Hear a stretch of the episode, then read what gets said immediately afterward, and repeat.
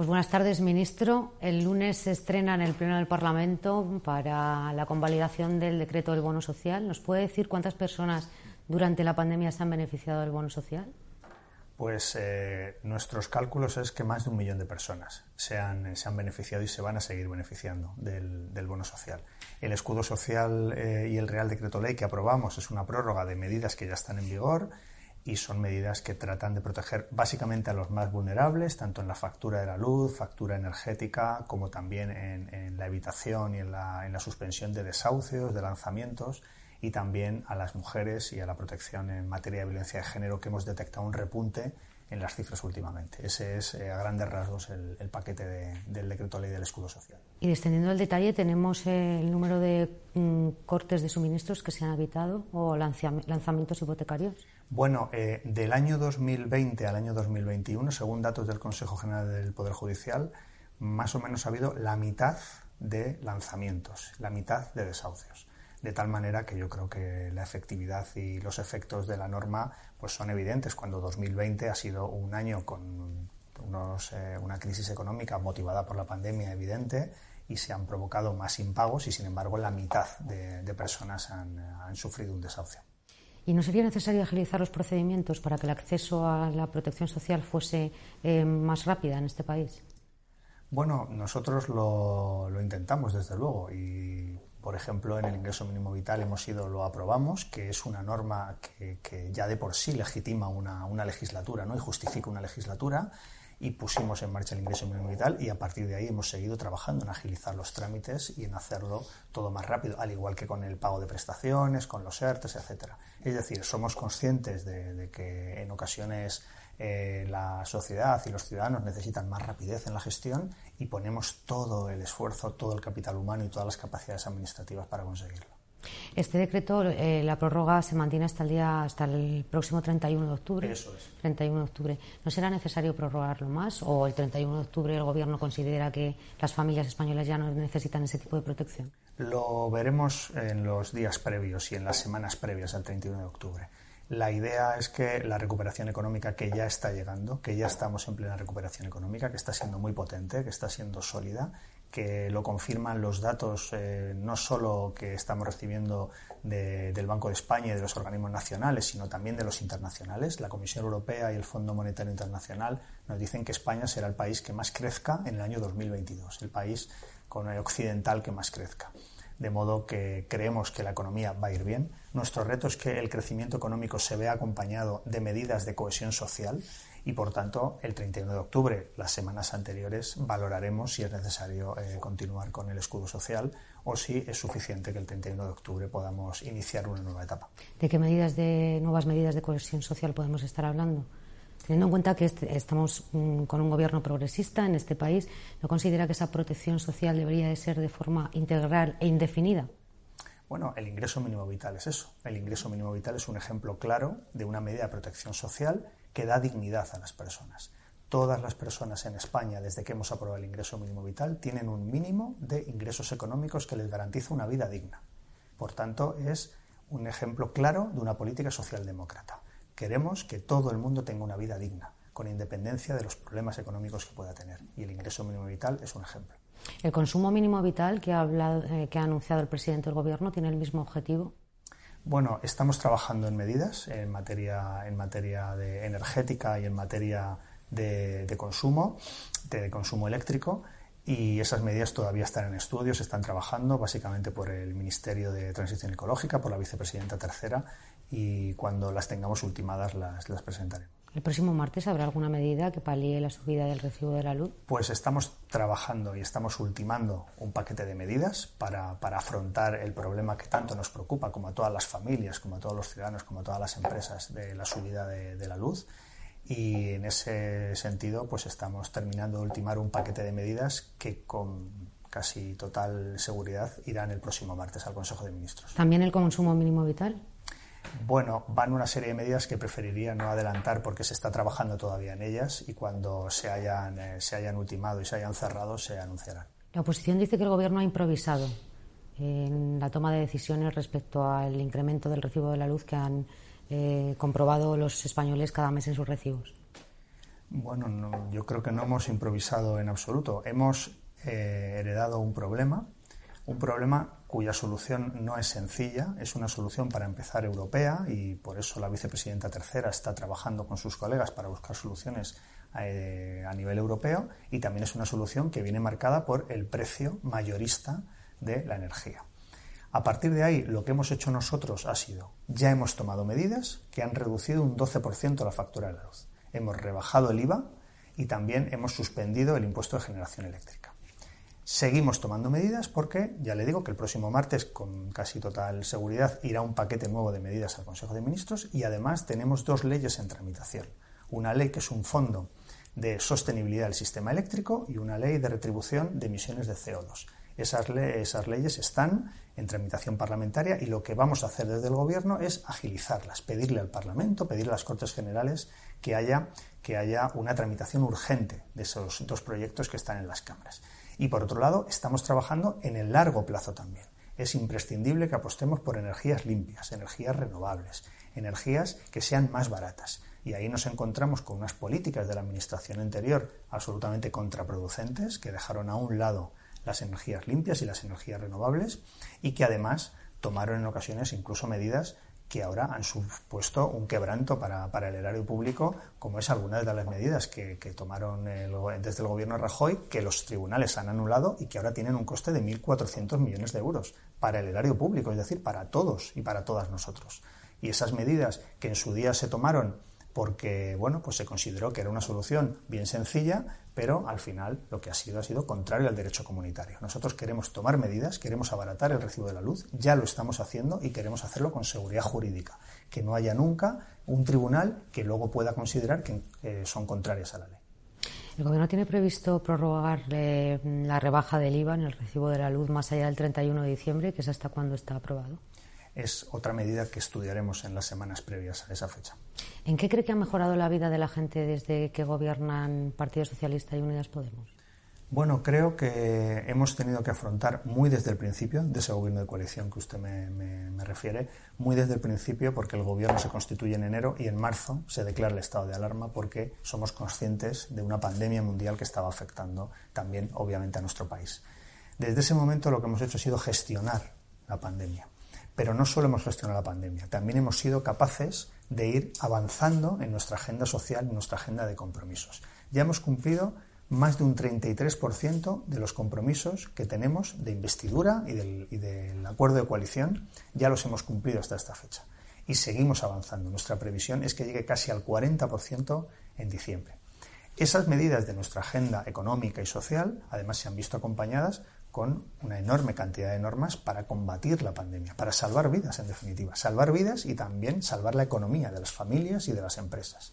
Yo creo que esa sensibilidad social que tiene este gobierno de proteger a las personas más vulnerables, a las clases trabajadoras, a las clases medias, a las pymes, esa sensibilidad social yo creo que es marca de este gobierno, que es seña de identidad de este gobierno. Lo hemos hecho durante la pandemia, por eso hemos conseguido que proteger a personas que estaban siendo golpeadas por la pandemia y yo creo que eso es una seña de identidad que supone una política clara, socialdemócrata y de un gobierno progresista. ¿A qué atribuye entonces el desgaste paulatino eh, que, aparece en las encuestas de este gobierno?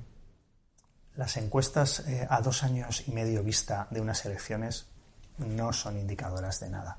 Creo que nosotros tenemos una gran agenda social y económica por delante.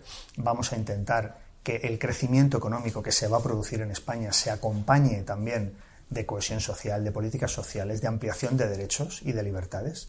Vamos a terminar nuestra agenda y todo nuestro plan normativo cuando termine la legislatura y en ese momento será cuando los españoles puedan evaluar. Estoy convencido que evaluarán y convendrán que, ha habido un avance muy importante en España en los últimos cuatro años, incluso, incluso con la pandemia una agenda económica y social importante que tenemos por delante, acaba de decir.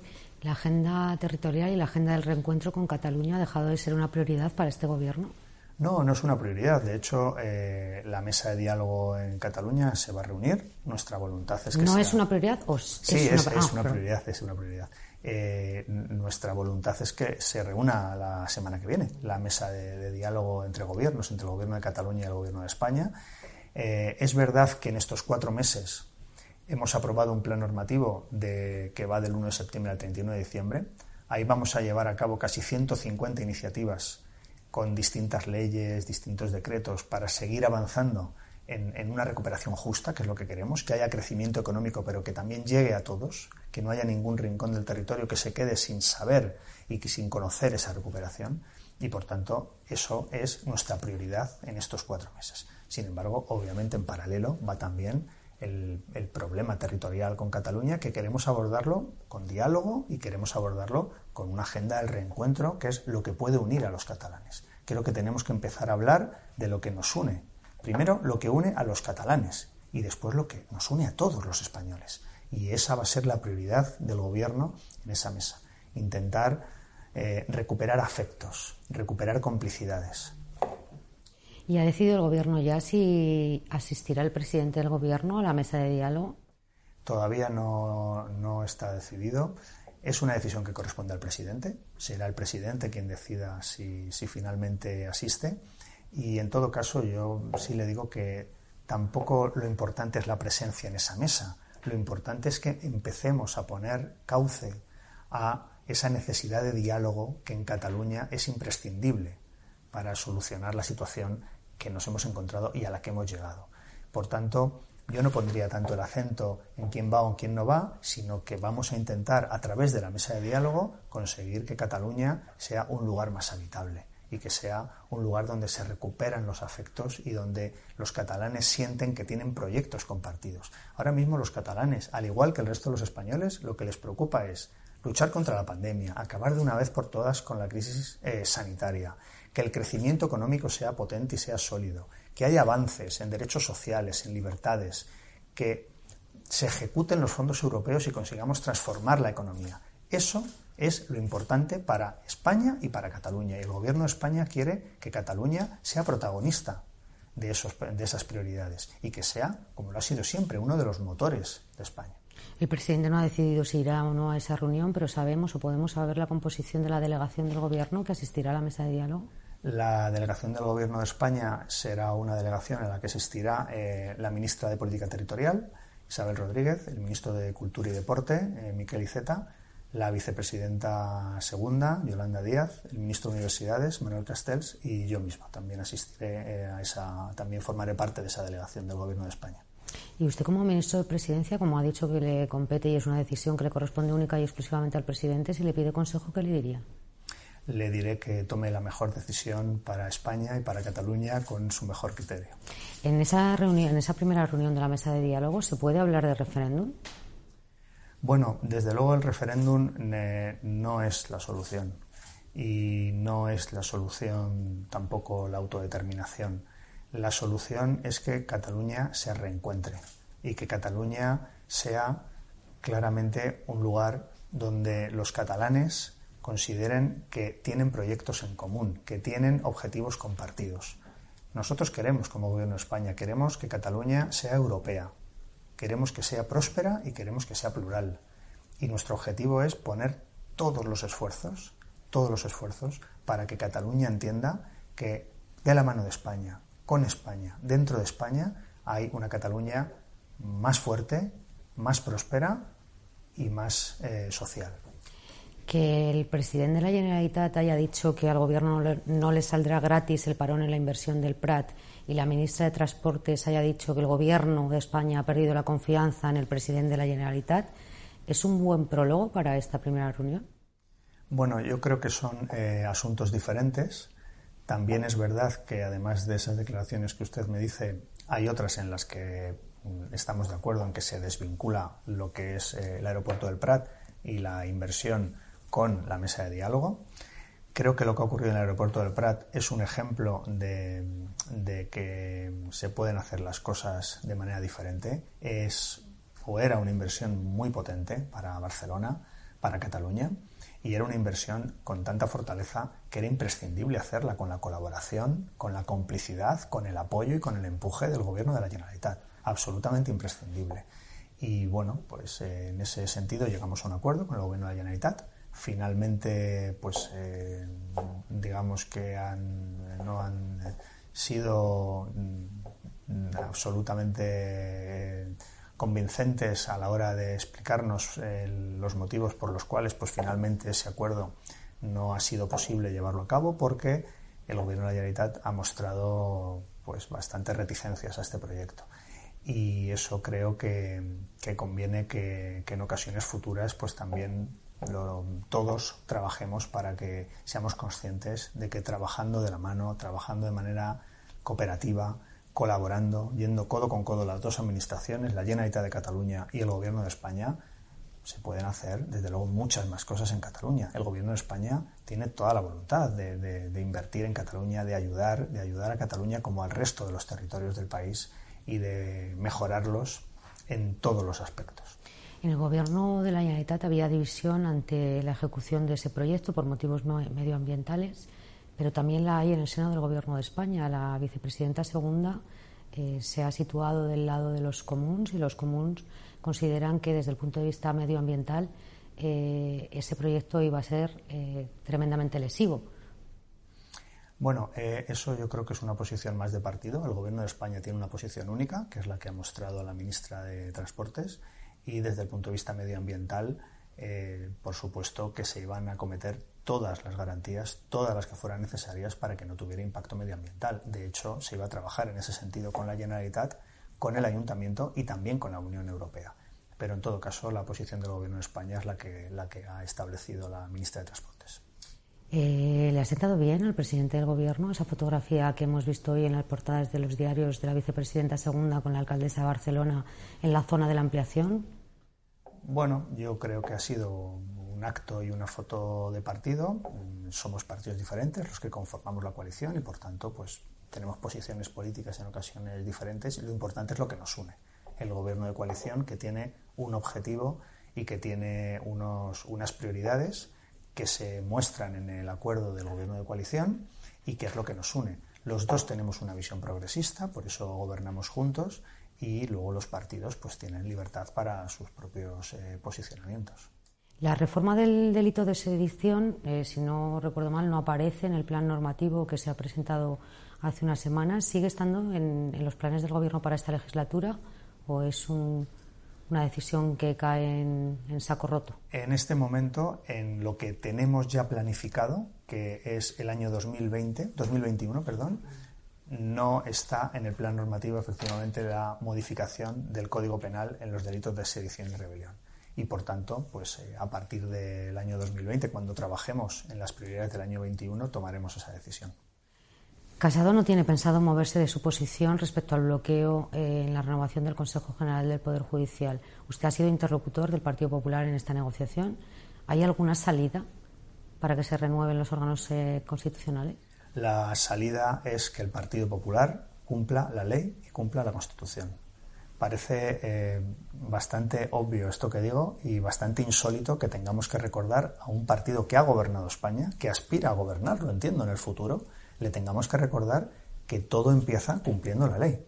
Porque además expresamente dicen que no cumplen la ley porque no les gusta la ley y quieren cambiar la ley. Y por tanto es absolutamente inaceptable. Es un comportamiento muy antidemocrático el no cumplir la ley, no cumplir la Constitución y además hacer alarde de ello. Porque no, es que quiero cambiar la ley. Bueno, pues es que esa ley deriva de un pacto de Estado. Deriva de un pacto de Estado que se llegó durante una legislatura en la que había mayoría absoluta del Partido Popular, que se votó por más del 95% de los diputados de la Cámara presentes. Es decir, que, nosotros no podemos estar a, los cambios de criterio o a las múltiples excusas que el Partido Popular pone en esta materia. Es bien sencillo. Partido Popular, cumpla usted la ley. Esa es la salida, no hay otra. En el año 2016, que he estado repasando propuestas, eh, con motivo de su discurso de investidura eh, tras el pacto con Ciudadanos, Pedro Sánchez propuso que los eh, cargos de designación parlamentaria, también los del Consejo General del Poder Judicial, fuesen designados o elegidos en una convocatoria pública. Eh, ¿Sería esta una salida o una propuesta que podría llevar el Gobierno para desbloquear esta situación? No nos planteamos modificar la ley. Lo único que nos planteamos es que el principal partido de la oposición cumpla la ley y cumpla la Constitución. Cumpla la ley para renovar el Consejo General del Poder Judicial y cumpla también la ley y la Constitución para renovar el Defensor del Pueblo, el Tribunal de Cuentas y los magistrados del Constitucional que también están eh, fuera de su plazo de mandato. Porque ahí la excusa que tienen, ¿cuál es? Le iba a preguntar por eso. ¿Alguna razón ha dado el Gobierno para no renovar el defensor del pueblo y los magistrados que ya han vencido su mandato en el Constitucional? No hemos tenido, no hemos tenido ninguna información. El bloqueo del principal partido de la oposición es total con todos los órganos constitucionales y verdaderamente esto produce un daño al prestigio y a la reputación, sobre todo del Poder Judicial, que están muy preocupados con, el obstruccionismo del Partido Popular. Pero también supone socavar también la reputación de las instituciones democráticas. En una democracia, en un Estado de Derecho, en un país occidental con una democracia plena como es España, es insólito que haya un principal partido de la oposición que además ha gobernado que incumple una ley porque no le gusta esa ley y porque quiere cambiarla. Por tanto, eh, el único llamamiento que podemos hacer es que cumplan la ley y será una salida absolutamente rápida de la situación de Europa. Desde que usted es ministro, ¿ha mantenido algún contacto con el Partido Popular para renovar eh, los órganos constitucionales? ¿Lo ha intentado? ¿Y el presidente del Gobierno no debería de llamar a Pablo Casado para una mm, nueva conversación al respecto? Pues mire, no, no creo que, el presidente del Gobierno tenga que llamar al líder de la oposición para pedirle que cumpla la ley. Es algo mucho más básico, en mi opinión. Eh, Claro que todos podemos hablar con todos, pero aquí el problema no está en una conversación del presidente con nadie. El problema es que el principal partido de la oposición tiene que cumplir la ley, porque esto es una democracia. Las democracias, la legitimidad de las democracias es que la soberanía popular y los representantes legítimos de los ciudadanos, cuando adoptan leyes, se tienen que cumplir. Y ese es el problema, no hay otro la, relevancia de los fallos judiciales que hay pendientes y que se van a ir conociendo poco a poco en los próximos meses ayuda a descifrar el pulso que el Partido Popular mantiene con el Gobierno sobre este asunto? Bueno, eh, quiero pensar que no. Los órganos judiciales, y eso es algo que nadie pone en cuestión y que, por cierto, habla bien del Consejo General Poder Judicial actual y de los anteriores, nadie pone en cuestión ni la imparcialidad ni la independencia de los jueces los porcentajes de credibilidad que tienen los jueces en esa materia, de imparcialidad y de independencia, son muy altos, muy altos. Y por tanto, las sentencias que dicten, yo estoy seguro que lo hacen pues en el ejercicio de, su libertad y aplicando el derecho, que es lo que han de hacer los jueces. ¿La justicia española o el Poder Judicial no tiene un sesgo ideológico como mantienen sus socios de gobierno en España? Bueno, eh, yo creo que los jueces cuando dictan sentencias eh, no lo hacen por motivos ideológicos. Por supuesto que cada uno a nivel individual tendrá, sus ideas y el número de afiliados que tienen las asociaciones eh, profesionales de los jueces pues es público y se conoce, pero yo estoy convencido que cuando dictan sentencias no se dejan llevar por un sesgo ideológico. Nos lleva dos meses en el ministerio, o, hoy se cumplen, mañana se cumplen los dos meses desde que tomó posesión, si no recuerdo mal, eh, y la oposición ya ha pedido dos veces su dimisión.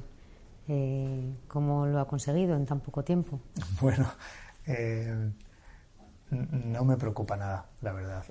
yo creo que no es demasiado edificante ¿no? que, la oposición, todo su proyecto para nuestro país sea pedir elecciones anticipadas y pedir la dimisión del presidente de manera sistemática y de unos cuantos ministros cada día. No me preocupa nada. Yo estoy ocupado en gobernar, en que seamos capaces de avanzar, de que seamos capaces de conseguir que cuando en 2023 acabe la legislatura les podamos decir a los españoles que pese a una pandemia mundial, la más grave del siglo, hemos conseguido que España avance y avance en derechos, en libertades y también en materia económica, que tenga una economía más sólida, más resiliente, que se transforme y que por tanto sea eh, una mayor capacidad de riqueza la que pueda conseguir nuestra economía. Eso es en lo que estoy centrado en absoluto. ¿Y le preocupa que el Constitucional determine en las próximas semanas que el segundo estado de alarma también fue inconstitucional, como ya determinó que lo fue el primero? Bueno, Se lo eh, digo porque la oposición, cuando ha pedido su dimisión en el día de ayer, es por esto, ¿no? Por considerarle el arquitecto jurídico de los estados de alarma. Eh, claro que me importa y claro que me interesa lo que diga el Tribunal Constitucional, ¿no? Como es lógico. La sentencia que ya conocemos, porque lo otro. Mm, eh, es un mero borrador eh, que ni siquiera se ha deliberado y por tanto pues no merece ningún comentario más allá de los propios que hizo el propio constitucional ¿no? que dijo que, que, no reconocía ese documento en ninguna, ninguna virtualidad. Pero la sentencia que sí conocemos lo que dijo el constitucional fue que las medidas que adoptó el gobierno fueron adecuadas. Fueron las que tuvo que adoptar para contener eh, la pandemia y fueron las que tomaron todos los países de nuestro entorno el debate en el Constitucional se planteó en el paraguas jurídico de ese paquete de medidas que adoptó el, Gobierno. Y llegó a la conclusión, en una mayoría ajustadísima y con un debate mm, pues, muy abierto, consideró que el paraguas jurídico no era el estado de alarma, era el estado de excepción. Bueno, eh, pues obviamente mm, discutible, discutible ese criterio y esa decisión del Tribunal Constitucional, pero en cuanto a las medidas, no se cuestionaron las medidas, se cuestionaba el paraguas jurídico. Yo espero que el Constitucional, en la deliberación que se produzca cuando corresponda, que será en el mes de octubre, por lo que anunció el propio Constitucional, considere que, los estados de alarma y las medidas que fuimos adoptando eran perfectamente constitucionales. Eh, por lo que hemos podido leer en algunas informaciones que han adelantado algunos compañeros, el Constitucional se va a detener en la falta de control parlamentario en seis meses durante seis meses del Gobierno y en la delegación de competencias a las comunidades autónomas? Bueno, eh, somos el Gobierno que más sometido a control parlamentario ha estado de la historia. El número de comparecencias del presidente eh, durante el estado de alarma, por cierto, ha sido el más elevado. De hecho, eh, creo que en el mismo periodo de la legislatura es el triple de veces lo que ha ido el presidente Sánchez respecto al presidente Rajoy. Durante ese estado de alarma de seis meses eh, había control parlamentario. De hecho, comparecía el ministro de Sanidad y luego la ministra de Sanidad. Y, por tanto, pues eh, el Parlamento, en el ejercicio de sus competencias, lo que hizo fue decidir que ese estado de alarma, que recordemos que era una, una herramienta para las comunidades autónomas, para que pudieran ir calibrando en cada comunidad autónoma según los datos de incidencia acumulada, de letalidad, de hospitalizaciones, de UCIs, pudieran ir adoptando medidas y fue algo que, nos pedía eh, todo el mundo y sobre todo el consenso científico, ¿no? que, pudieran eh, tomar medidas diferentes las comunidades autónomas en función de su situación y lo que hicimos fue facilitar a las comunidades autónomas a través de esa herramienta que pudieran hacerlo. Yo creo que el plazo eh, cuando la ley orgánica del estado de alarma lo establece, no establece ningún plazo máximo para el estado de alarma y, también habla de la posibilidad de que las comunidades autónomas participen. Por tanto, yo confío en que, en que el Constitucional eh, así lo reconozca. El Gobierno dice que mm, ha mejorado la política de transparencia de la jefatura del Estado, de la monarquía. ¿Podría decirme alguna medida que haya mejorado la transparencia de la institución? Yo creo que Felipe VI está dando todos los días buena muestra de ejemplaridad y de que tenemos un jefe del Estado y un monarca que cada día se consigue que los españoles eh, se identifiquen más con él, con su figura. ¿no?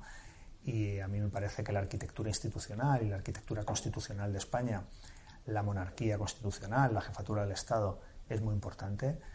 Creo que se han tomado, que se han adoptado medidas y probablemente se seguirán adoptando y es importante que seamos conscientes que las noticias que se conocen no están juzgando a la institución, están simplemente tramitándose investigaciones sobre una persona, no sobre una institución. No me ha dicho ninguna medida eh, concreta que haya adoptado la jefatura del Estado, pero si esperan todavía más, ¿Cuáles pueden ser y cuándo? Se han adoptado medidas en materia de conocimiento de las cuentas, en materia de, transparencia en, la web de la propia página de la Casa Real. Es decir, se han adoptado medidas. ¿Y esperan más? ¿Cuáles y para cuándo?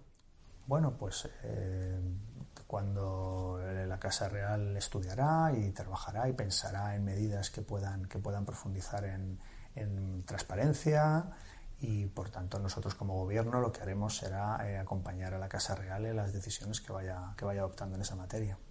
¿Va a apoyar el Partido Socialista la comisión de investigación que, han pedido varios grupos parlamentarios para aclarar cuánto cuesta la jefatura del Estado, más allá de los 8 millones presupuestados, es decir, lo que tienen asignado a través de los distintos ministerios del Estado? no me, parece, no me parece que sea objeto de una comisión de investigación de investigación esa materia. Yo creo que el presupuesto de la Casa Real es público, está en los presupuestos generales del Estado y el resto de ministerios que prestan algún servicio a, la jefatura del Estado cuando corresponde, pues al final en los presupuestos o finalmente cuando los gastos pasan por Tribunal de Cuentas también se pueden conocer. Y bueno, pues eh, no creo que eso sea necesario una comisión de investigación cuando estamos hablando de leyes de presupuestos que son públicas y de, y de cuentas que son públicas y accesibles. Pero hay un cálculo aproximado de lo que cuesta la monarquía más allá de esos 8 millones de euros. Montante total, ¿lo sabemos? ¿Lo, lo sabremos algún día? Si hubiera algún cálculo, pues eh, yo conozco cuál es el presupuesto que tiene la Casa Real pero no conozco cuál podría ser el, montante. Pero en todo caso, yo creo que de lo que se trata es de que seamos capaces de explicar que la jefatura del Estado eh, tiene unos presupuestos que son públicos, que cuando un ministerio asume un gasto también en relación con la Casa Real por alguna actividad representativa del rey, por tanto justificada, plenamente justificada, de representación también del Estado, pues también se conoce ese gasto. Por tanto, yo creo que, igual es, es, más sencillo de lo, que, de lo que se está planteando a través de una comisión de investigación. A los periodistas nos cuesta ¿eh? llegar a esos datos. Ni siquiera a través del portal de transparencia, pero bueno, algún día podremos conocerlos. Eh, ¿Ve a Juan Carlos I pronto de regreso en España? Bueno, eh, me imagino que tomará, tomará sus propias decisiones.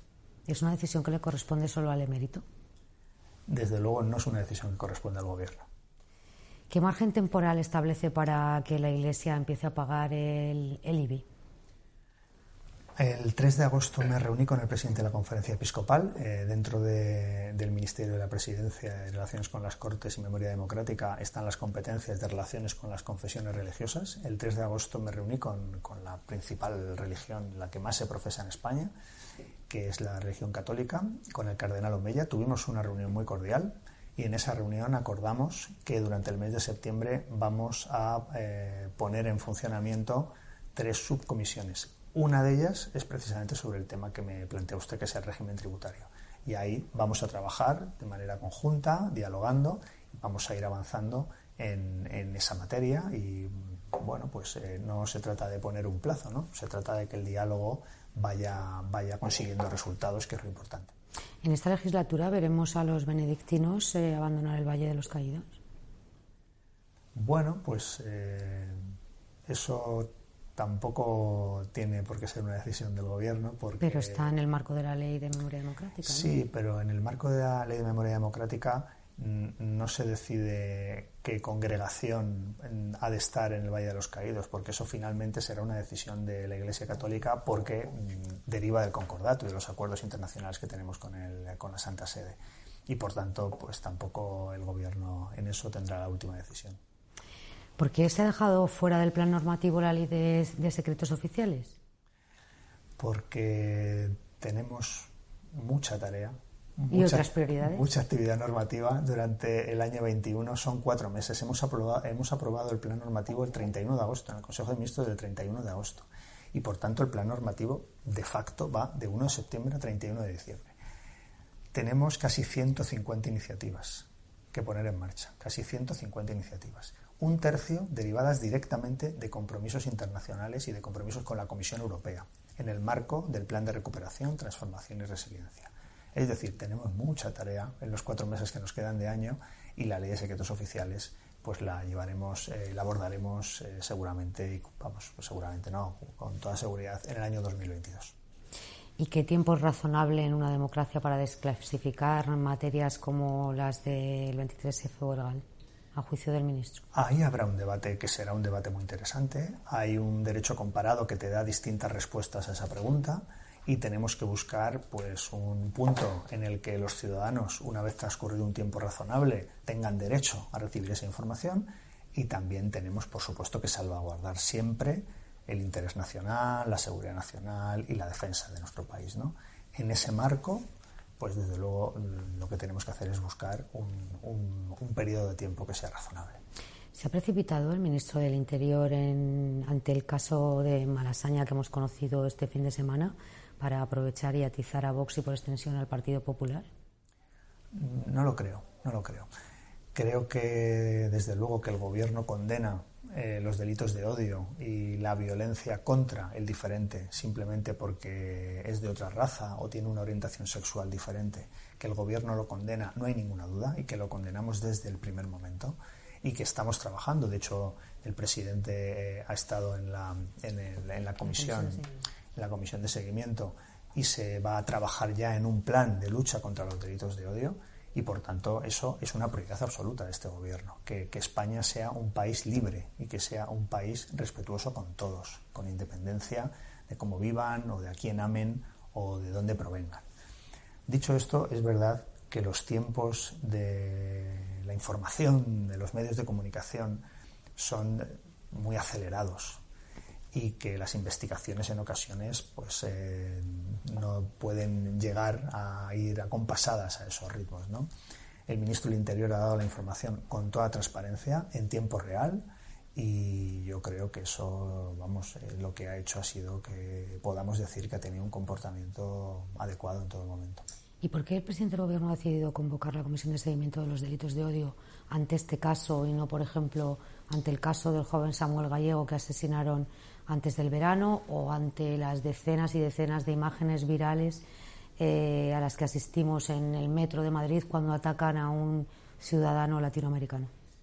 La, composición y la, decisión de, de que se reúna esta comisión se produce porque hemos detectado un repunte hemos detectado en este año un repunte y por tanto, bueno, pues eh, en el momento que se ha considerado oportuno se ha reunido la comisión y se empieza a trabajar en un plan que tenemos uno vigente hasta este año, pero ya se empieza a trabajar en el de 2022 para reforzar capacidades y para conseguir que España sea un país libre para todos.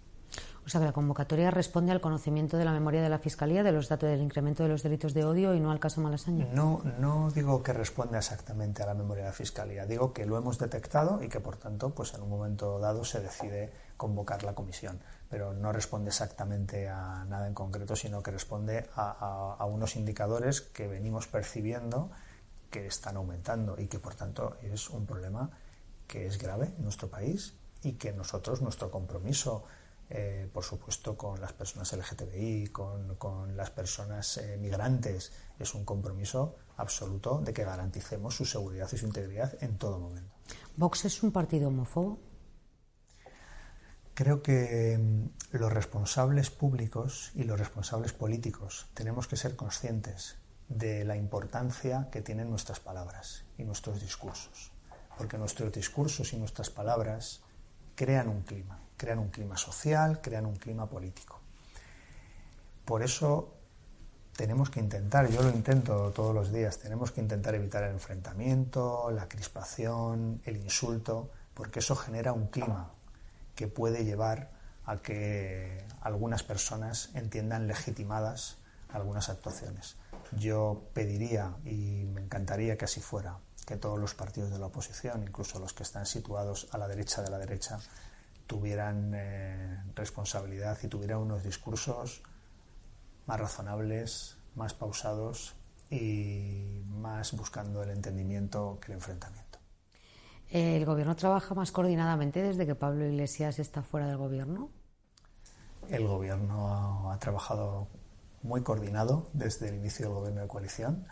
Los perfiles del vicepresidente Iglesias y de la vicepresidenta Díaz son perfiles eh, en lo político y en lo personal diferentes, pero yo creo que el trabajo que estamos haciendo en esta etapa del gobierno de coalición y el que hacíamos antes es un gobierno muy ambicioso, es un gobierno transformador, es un gobierno reformista, es un gobierno profundamente progresista, que tiene un objetivo claro, que es que acompañemos el crecimiento económico con la recuperación justa y en eso, más allá del día a día, estamos de acuerdo. Y eso es lo importante, trabajar coordinadamente para conseguirlo. Se lo voy a preguntar de otra manera. ¿Le gusta más Pablo Iglesias de vicepresidente de gobierno o de tertuliano?